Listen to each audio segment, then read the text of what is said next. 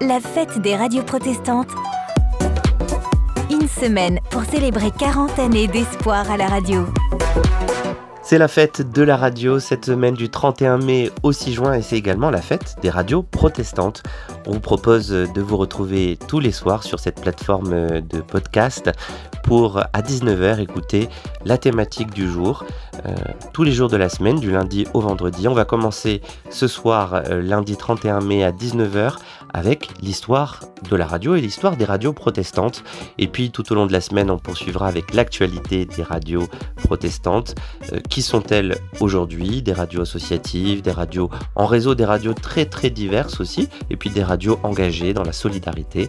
Et enfin, vendredi, on terminera toujours à 19h avec un plateau spécial sur l'avenir des radios protestantes, les nouvelles technologies, euh, l'avenir de la radio aussi en général. On espère que vous serez nombreux à nous écouter, à nous suivre, à nous faire part aussi de vos commentaires, de vos retours.